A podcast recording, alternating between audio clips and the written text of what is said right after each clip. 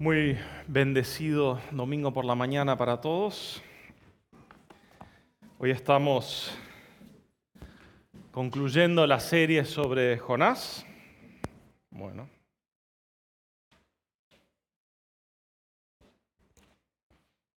¿Alguna vez se les trabó el giro en el... Ah, ahora sí. Es medio lerdo el pobrecito. Bueno, o me pongo los lentes y los miro a ustedes, o me saco los lentes y miro el texto. Así que vamos a mirar el texto. O me tengo que poner los dos uno arriba del otro y hacerme unos bifocales ahí eh, improvisados.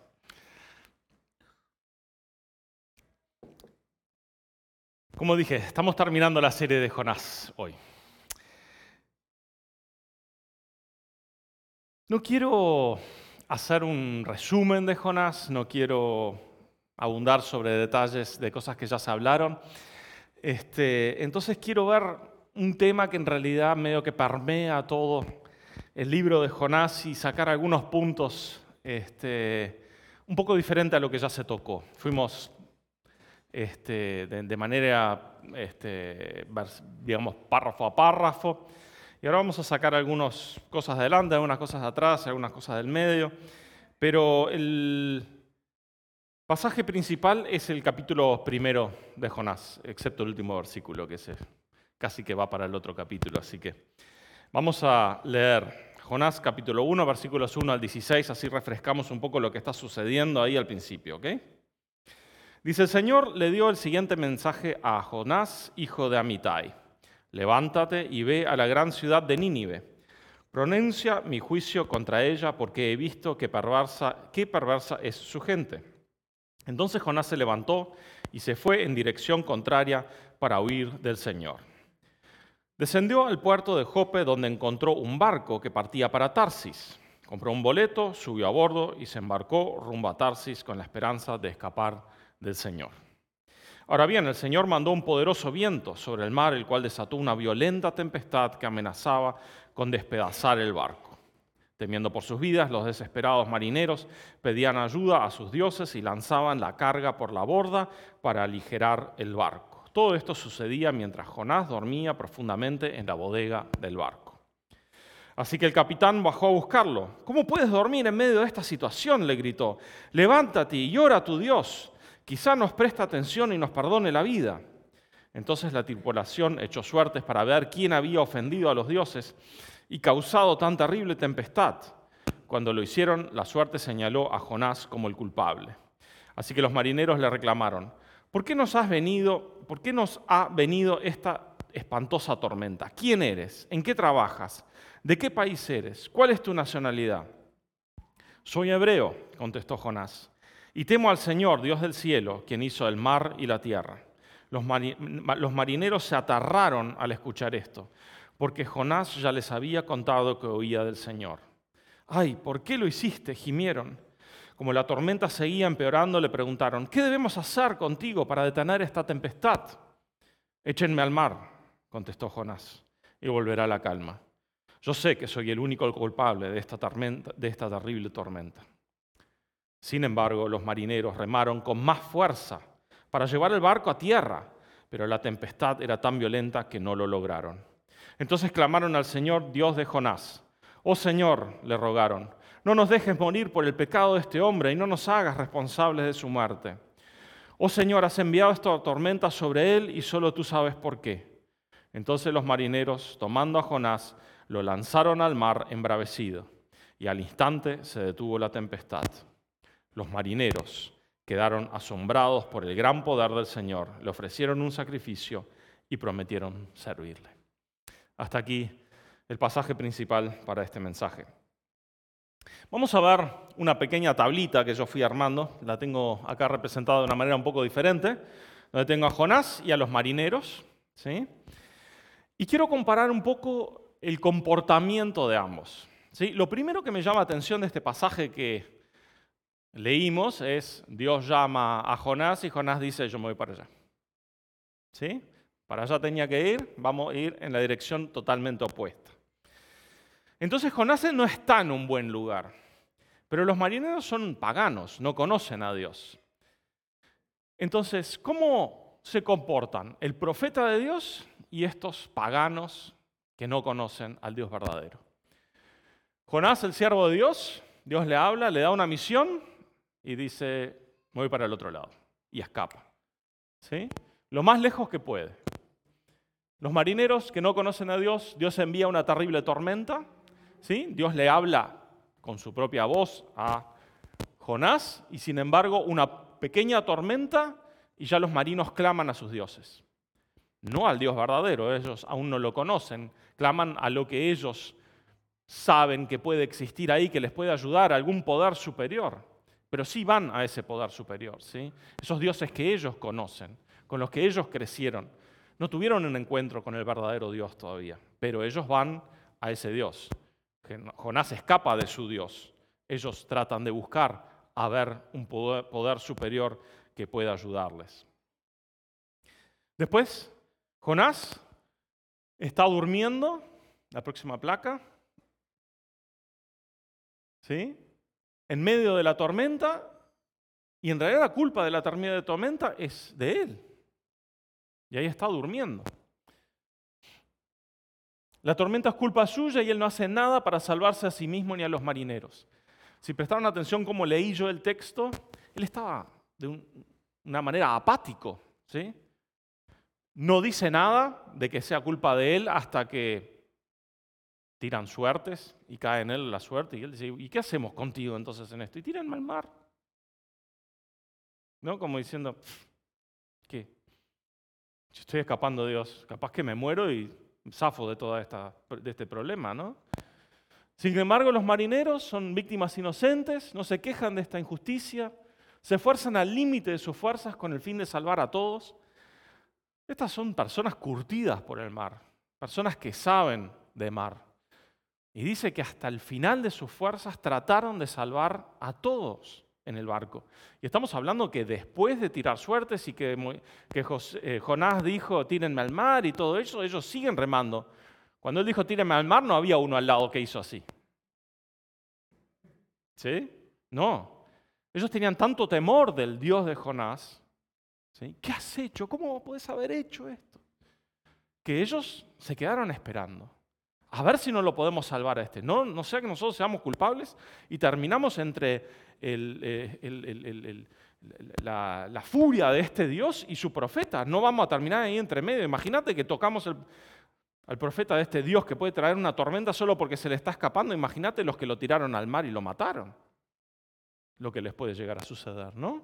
Entonces ellos se esfuerzan al límite de sus fuerzas para salvar a todos, mientras él no hace nada por ni salvarse a sí mismo ni a los marinos, nada, no le importa. Pasemos a la próxima, por favor, Patrick. La tormenta es culpa de Jonás y solo cuando queda expuesto, como dije, mediante un sorteo, él lo admite. Sin embargo, los marinos, aun sabiendo que era culpa de Jonás, no lo echan al mar y continúan remando hasta el límite de sus fuerzas. Patrick, la próxima. Y Jonás no le importa la vida de estos marineros paganos, no vale nada para él, al igual que la vida de los ninivitas. Los hubiese dejado morir si no hubiesen descubierto que la culpa era suya. Si esa suerte hubiera recaído en el capitán, capaz que tiraban al capitán al mar antes que tirar a, Jonás. Pero ellos sabían que este Jonás algo había hecho y este Dios no iba, a, no iba a aflojar hasta que no hicieran lo correcto. Los marinos, cuando no queda otra, piden a Dios que no los mate por los pecados de Jonás. O sea, por favor, nosotros no tuvimos nada que ver con lo que hizo este hombre. Por favor, perdónanos. ¿sí? Nos arrepentimos de esto de, cualquier cosa que podamos hacer que esté mal, por favor, no nos lo tomes en cuenta. No nos hagas responsable de la muerte de Jonás. Voy a cambiar de micrófono, está haciendo bastante ruido, ¿sí?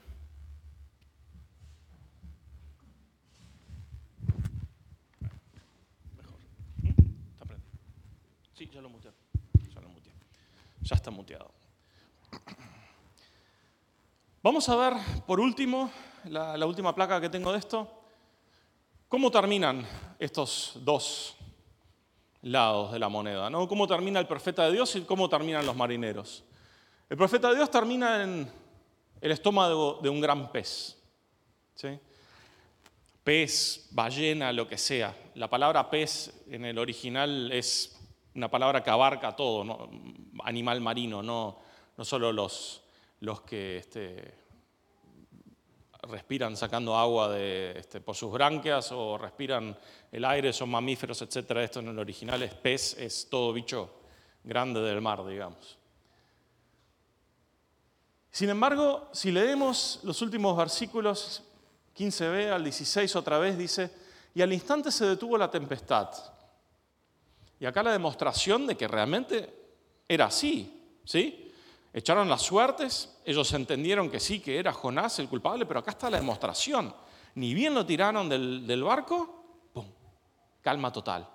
¿Se imaginan esa tormenta que está por hundir el barco? Lo que deben haber sido esas olas, el viento, la lucha con las cuerdas, con los remos y todo eso, y de repente el mar es un plato. La reacción de los marineros quedaron asombrados por el gran poder del Señor le ofrecieron un sacrificio y prometieron servirle. En un pasaje antes dice que ellos oraron al Dios de Jonás. Ellos reconocieron que ese era el Dios verdadero, ese era el Dios que realmente tenía poder. ¿sí? Entonces acá vemos algo interesante. Vemos al profeta, el hombre de Dios, y vemos a los marineros. Quiero contrastar un poco. ¿Qué conocimiento, qué, qué gracia tenían cada uno de ellos como para actuar de la manera que actuaron. Vemos que el profeta de Dios actuó de manera totalmente horrible, no le importaron los marineros, él quería escapar de Dios, si se morían todos en el proceso no le importaba nada, mientras que los otros trataron, trataron de salvar la situación, trataron hasta el último momento de que no, tuvieran, no tener que tirar a, Jonás eh, de la barca. ¿no? Entonces hay algo que los teólogos llaman la gracia común que está en juego acá. La gracia común no es un concepto que dice la, Biblia, este, la gracia común es tal cosa, no. Es algo que se deduce de la palabra de Dios y es viendo cómo Dios no solo dio gracia a sus elegidos, a su pueblo elegido, sino a todos los pueblos dio un cierto nivel, un cierto nivel de gracia, de sabiduría, de discernimiento, de entendimiento de moral, de bondad, de belleza, independientemente de la raza o la religión. ¿sí? Hay cierto entendimiento de bondad, de belleza, etcétera, innato en el ser humano, que nosotros lo podemos destruir con nuestras propias acciones, yendo por lo, tomando las decisiones equivocadas, adorando a los dioses equivocados, podemos ir destruyendo eso. Pero algo hay. Si bien nacemos con pecado, igual hay un reconocimiento natural en el ser humano de bondad, de moralidad, de belleza. Es una gracia dada a todo el mundo para limitar los efectos de la caída, los efectos del pecado. ¿sí? Si Dios nos dejara, dijera, no, no doy nada de gracia, sería un caos total. De hecho, la humanidad capaz que ya ni existiría en esta altura. ¿no? Para que esto no degenere en un 100% de sufrimiento, Dios dio esta gracia, que los, los teólogos llaman la gracia este, común. Después tenemos la gracia especial, que no va a ser el enfoque de este mensaje, pero quiero explicarla porque la voy a mencionar otra vez. La gracia especial es la gracia que Dios da, gracia de salvación. ¿sí? Dios ofrece la salvación gratis, libre, a todo el mundo. A Él le costó todo. Su Hijo murió en la cruz para conseguir esa gracia especial y es ofrecida como redención para nosotros que solo es aceptarla. Esa es la gracia especial, la gracia que no es dada a todos, es ofrecida a todos, pero cada uno tiene que aceptarla en la cruz de Jesucristo. Volvamos a la gracia común un poco. Voy a leer Santiago, capítulo 1, versículo 17. Capítulo 1, versículo 17 de Santiago dice así. Todo lo que es bueno y perfecto desciende a nosotros de parte de Dios nuestro Padre, quien creó todas las luces de los cielos. ¿Sí? El Dios creador, el que creó el cielo y la tierra, así como dice Jonás, yo sirvo a ese Dios, ese Dios es el que da todo lo bueno y perfecto, todo desciende de Él a nosotros de parte de Dios nuestro Padre. En última instancia, entonces es Dios quien permite toda bondad, sabiduría, justicia y belleza, y nosotros los que elegimos el camino opuesto en la mayoría de los casos, a menos que Dios nos guíe y nos tome de la mano para caminar por sus sendas. En Isaías tenemos otro pasaje que nos ilumina un poco acerca de esto de que Dios da gracia común a todo el mundo. Isaías capítulo 28, versículos 23 al 29. Isaías 28, 23 al 29 dice así, escúchenme, escuchen y presten mucha atención. ¿Acaso el agricultor siempre ara pero nunca siembra? ¿Está continuamente labrando la tierra y nunca plantando? ¿No siembra finalmente sus semillas, comino negro, comino, trigo, cebada y trigo espelta, cada uno en la forma correcta y cada uno en el lugar que le corresponde? El agricultor sabe exactamente qué hacer porque Dios le ha dado entendimiento. Nunca se usa un mazo pesado para trillar el comino negro, sino que se golpea con varas livianas. Nunca se pasa una rueda de trillar sobre el comino, al contrario, se golpea suavemente con un mayal. El grano para el pan se muele con facilidad, por eso, por eso no lo tritura demasiado. La trilla bajo las ruedas de una carreta, pero no lo pulveriza. El Señor de los ejércitos celestiales es un maestro maravilloso y da gran sabiduría al agricultor. Esto nos muestra entonces que Dios, otra vez, reforzando lo que ya leímos en Santiago, da conocimiento genérico, general, de cómo vivir nuestra vida. Nos da sabiduría para hacer bien nuestro trabajo, guiar nuestras familias, cuidar de nuestro hogar. Él da esa gracia a todos y libremente. Sin ella no tendríamos la sabiduría necesaria para hacer todas esas cosas, nuestro trabajo, nuestro hogar, nuestra familia, etc. Todo esto es bueno, es hermoso, es inmerecido y es un don de Dios, un regalo de parte suya para que nosotros podamos vivir una vida digna en esta tierra. Es común a todas las personas, a todos y cada una, y los marineros que no conocen a Dios por la fe tienen este tipo de gracia común. Actuando solo a partir de la gracia común, ellos actúan mucho mejor que Jonás mucho mejor que con Jonás. No es una gracia que salva. Ellos no conocen a Dios hasta el final. Y no lo conocen de como Israel, de, toda esta experiencia acumulada de siglos, de que Dios caminó con su padre Abraham y fue amigo de David y todas estas cosas. ¿sí? Ellos no lo conocen de esa manera, lo conocen porque una tormenta casi los mata y cuando hicieron lo que tenían que hacer, la tormenta desapareció y porque una suerte les le mostró quién era el culpable. Solo de eso ellos conocieron a Dios. Sin embargo, Jonás no tenía solo la gracia común, él tenía la gracia especial. Era el profeta de Dios, hebreo, del pueblo de Dios, que servía al Dios que creó los cielos y la tierra. Ese era Jonás. Y él no conocía o no quería reconocer ni actuar ni siquiera en la gracia común, mucho más allá, no podemos decir que no quería ni siquiera partir del conocimiento de la gracia especial que él tenía, para nada. Él queda muy mal parado. Vemos en una mucho mejor luz a los marineros de lo que queda Jonás en esta situación. Los incrédulos actúan con más amor, con más justicia en esta situación. Y tantas veces pasa aún hoy, ¿no? Vemos a incrédulos no creyentes actuando mejor que nosotros y nos dan una buena lección de cómo deberíamos comportarnos.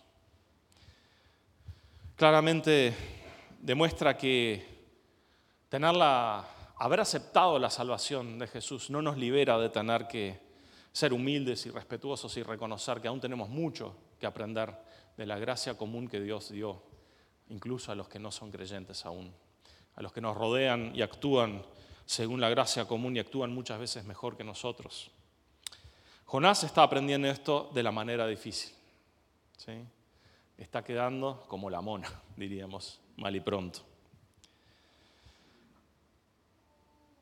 Si comparamos ahora un poco a Jonás con el buen samaritano, ¿se acuerdan aquella historia de que el hombre que fue robado y quedó al costado del camino y fue golpeado y no se podía ni levantar el pobre y pasan el sacerdote y pasa el levita y los judíos ninguno lo quiere tocar para no ensuciarse, para no quedar ritualmente impuro, quién sabe qué cosa, y pasa un samaritano y no le dice, Dios te bendiga, espero que, sino que invierte de su tiempo, de su dinero, de su vida en este hombre y le da plata y cuando vuelva le dice al dueño del mesón, si esto no alcanzó para cubrir su tiempo aquí, yo te doy más plata. Realmente el buen samaritano actúa de manera práctica, abnegada, dando de su tiempo, dando de, de lo que él tiene sin escatimar. Este es el buen samaritano. Jonás es el israelita malo. Si tenemos el buen samaritano, entonces por el otro lado tenemos al, al israelita malo. Ese es Jonás. No valora la vida de los marineros. Huiría antes de dejar que Dios muestre misericordia a los ninivitas. Si saltamos al final del libro y leemos Jonás capítulo 3, 10 al 4, 3, Jonás capítulo 3, versículo 10, que es el último del, capítulo 3, y ahí, ahí vamos hasta el 3 del 4, dice, cuando Dios vio lo que había hecho y cómo habían abandonado sus malos caminos, cambió de parecer y no llevó a cabo la destrucción que les había amenazado. Los ninivitas se arrepintieron. Esa generación de Nínive se arrepintió de sus malos caminos y clamaron a Dios y les pidieron, le pidieron perdón y salvación. Dice, este, este cambio de planes molestó mucho a Jonás y se enfureció. Pasó por el estómago del pez, quedó capaz que medio desfigurado por el ácido del estómago del pez y apareció como un espectro en las calles de Nínive y predicó y todo el mundo se convirtió y él cumplió el propósito de Dios, pero su corazón no había cambiado. Este cambio de planes molestó mucho a Jonás y se enfureció, porque él odiaba a los ninivitas. ¿Quién sabe? Capaz que habían descuartizado, matado, torturado a su padre, a su madre, a su primo, quién sabe. Eran, era un pueblo totalmente malo, violento. Tenemos que ponernos en zapatos de esta gente. ¿Qué cosas habrá experimentado Jonás en su vida con respecto a los ninivitas? ¿Cómo es esta historia realmente? Más allá de esto con lo que Dios se enfoca en este libro, ¿qué cosas pueden haber pasado por su corazón? Y él sabía de este Dios y sabía cómo era este Dios y le dice así. Entonces le reclamó al Señor, Señor, ¿no te dije antes de salir de casa que tú harías precisamente esto? Jonás lo conocía bien a Dios, muy bien. Por eso huía a Tarsis. Sabía que tú eres un buen Dios, eres un Dios misericordioso y compasivo, lento para enojarte y lleno de amor inagotable. Estás dispuesto a perdonar y no a destruir a la gente. Eso bueno que a nosotros nos da salvación, que a nosotros nos da la posibilidad de dejar nuestros pecados atrás, de ser libres, eso es lo que Jonás no le gustaba en Dios, porque se lo estaba ofreciendo a esta gente que no se lo merecía. Eso era para Israel. Israel podía portarse mal y Dios iba a ser misericordioso con ellos. Pero no estos otros, violentos, asesinos. Quítame la vida ahora, Señor. Prefiero estar muerto y no vivo si lo que yo predije no sucederá. Estoy quedando mal como profeta. No solo estás perdonando a esta gente que no se lo merece, sino aparte estoy quedando mal como profeta. Porque predije que se iban a iban a ser todos destruidos y no los vas a destruir. Este es uno de, creo que de los temas más importantes del libro de Jonás. Dios da gracia común a todos y también ofrece su gracia especial a todos. Todos tienen la oportunidad de conocer a Dios y ser libres del pecado, ser salvos. Es esto. No importa si nosotros los odiamos, si son nuestros peores enemigos, si no nos gusta cómo nos miraron, si se nos cruzaron en el semáforo cuando no debían, doblaron antes de nosotros cuando nos tocaba doblar a nosotros, sea lo que fuere que nos hayan hecho. Dios los ama y la salvación también es para ellos. Dios quiere revelarse, ofrecerles gracia, misericordia. Pero las acciones de Jonás demuestran que él no caminaba en la gracia común ni en la gracia especial. Él hizo lo que Dios le mandó a hacer, a regañadientes porque se lo había estragado el pez. Y si no, no salía de ahí. Quién sabe cuánto tiempo iba a estar ahí, se lo iba a digerir el pez. Resentido porque Dios también le ofrecía salvación a sus odiados enemigos. En 2 Pedro capítulo 3 versículo 9 dice así. 2 Pedro 3, 9. En realidad no es que el Señor sea lento para cumplir su promesa, como algunos piensan. Al contrario, es paciente por amor a ustedes. No quiere que nadie sea destruido, quiere que todos se arrepientan. Todos se arrepientan. Vemos en este libro, si lo pensamos, dos niveles diferentes de salvación de Dios.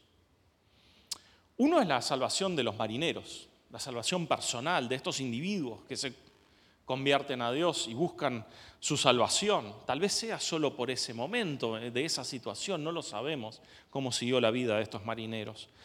Pero ahí estaba para ellos la puerta abierta para conocer a este Dios y caminar con Él por el resto de su vida y ser salvos, por fe.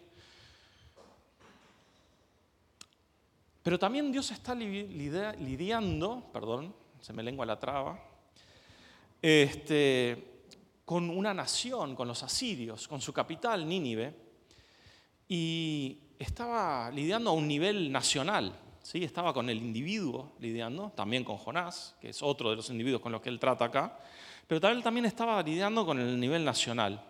Si ustedes piensan en las profecías tal vez de Isaías o otras menciones en la Biblia, la Biblia muchas veces parece más un libro que está tratando con las naciones de lo que está realmente tratando con el individuo.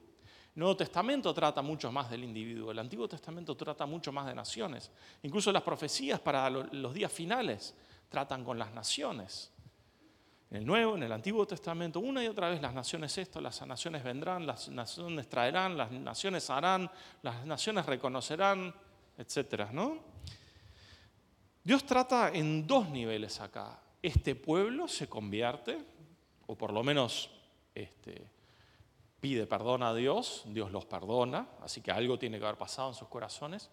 Pero sabemos después de la Biblia de que 150 años más tarde fue Nahum, otra vez a predicarles, porque habían recaído en lo mismo que había hecho esta nación. Esa, esa generación tal vez fue salva, esa generación no fue destruida por lo pronto. Pero en la época de Nahum Dios dice, ellos volvieron a pecar en contra de mí, otra vez son violentos, otra vez están en esto, y se acabó. Y él dice, no solo voy a destruir a Siria, también voy a sacar el yugo asirio de arriba de Israel. Esto que Jonás quería, que tanto añoraba, Dios iba a cumplir su promesa, Dios iba a hacer eso que estaba profetizando Jonás. Él iba a destruir a Siria, solo que no en ese tiempo porque Él tuvo misericordia con esa generación. Y capaz la próxima, quién sabe, dos, tres generaciones aprendieron acerca de Dios. Son 150 años, da tiempo, ¿sí? Da tiempo. Las personas mayores en la época de Jonás se arrepintieron, enseñaron tal vez a sus hijos y con el tiempo se fue olvidando este Dios, se fue olvidando de lo que él había hecho y de su profeta que había salido deformado del estómago del pez y que les había proclamado la destrucción y ellos se arrepintieron y habían sido salvados de esa destrucción. Se olvidaron de eso y Dios dice, bueno, ahora sí, el tiempo se acabó. Dios le dice a Abraham en un momento, no, o sea, la, copa de la, ira de Dios aún no está llena para contra los cananeos y no te puedo dar esta tierra. La tierra esta toda pertenece a otro pueblo, no la puedo dar porque todavía este pueblo no, ha cumplido con su iniquidad. Dios trata con las naciones de una manera muy particular también, no solo con el individuo. Pero en este momento, en el libro de Jonás 2 tuvo misericordia de Asiria, de Nínive. Pero el libro no termina ahí y eso es lo interesante. Dios agarra a Jonás, le dice anda a hacer esto, él escapa para el otro lado, pa, pa, pa, pero al final hace lo que debía hacer. Deberíamos cerrar el libro, ¿no? Se, al final del capítulo 3, ¿sí? se arrepintieron y vivieron felices y comieron perdices. Pero no, ese es el tema. Dios está tratando con el nivel nacional, pero también con el nivel individual. Y todavía tiene un problema Dios. Y ese, no, ese problema se llama Jonás. Ahí como leímos, Jonás su corazón estaba en el lugar equivocado todavía. Así que Dios llama la atención a Jonás. ¿Te estás preocupando por esa plantita que te daba sombra y que se murió? ¿Y no te importa Toda esa gente que vive en esa gran ciudad, que lleva no sé cuántos días cruzarla, todas esas vidas no te importan. Vos querés que destruya a toda esa gente, pero te preocupa la plantita que te da un poco de sombra. Y ahí le demuestra a Jonás que su corazón está mal. El otro día estábamos haciendo ya un poco un resumen en la reunión de líderes de cómo nos fue con esta serie de, Jonás y el enfoque que le habíamos dado y si lo habíamos realmente enfocado lo suficiente en Dios o si habíamos estado hablando mucho de Jonás.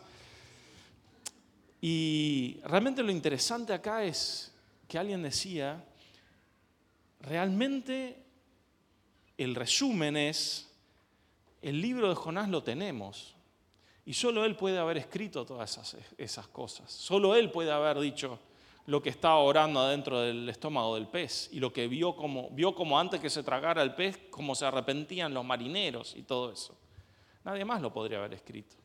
Todas esas cosas, y la zarza, la, plantita, todas esas cosas, ¿no? Dios realmente tiene que haber cambiado su corazón para que después Él pudiera escribir todas esas cosas horribles acerca de sí mismo, ¿no? Cuando nosotros terminemos nuestra vida, vamos a estar en esa posición de poder decir, me mandé la macana número uno y la número dos, y después seguí con la tres, y con la cuatro, y la cinco, la seis, la siete, la ocho, la nueve, y hasta donde lleguemos. Y, y, la conclusión de nuestras vidas sea, por más macana que nosotros mandamos, Dios siempre fue bueno. Dios siempre salvó la situación. Dios siempre estuvo ahí. Dios fue misericordioso. Dios dio gracia. Dios, Dios, Dios Dios. Ese es el tema del final de nuestra vida. Realmente la conclusión es Dios. Él es el centro. Él es lo importante. Si llegamos a esa conclusión estamos bien. Conclusiones de estos pasajes que he leído. Me parece que tenemos mucho que aprender los incrédulos, de la gracia común que Dios puso en ellos todavía. Algo de gracia común nosotros aplicamos, pero mucho nos falta por aplicar todavía. Ni hablar de la gracia especial y la salvación en Jesucristo y todo lo que debíamos estar aplicando de eso también hoy en día y no estamos. También la gracia especial no nos libera de tener que aprender a, amar a nuestros hermanos y a los que aún no creen y a los que lo están buscando, a nuestro prójimo. ¿Sí? El ser salvos no nos hace perfectos. Tenemos que seguir aprendiendo y a no ser la contracara del incrédulo, donde el incrédulo queda bien parado y nosotros horriblemente mal, como le pasó a Jonás. Y para mí lo tercero es eso. Dios le importa la salvación de las naciones, pero también el individuo. Dios se preocupa de que se cumpla su misión.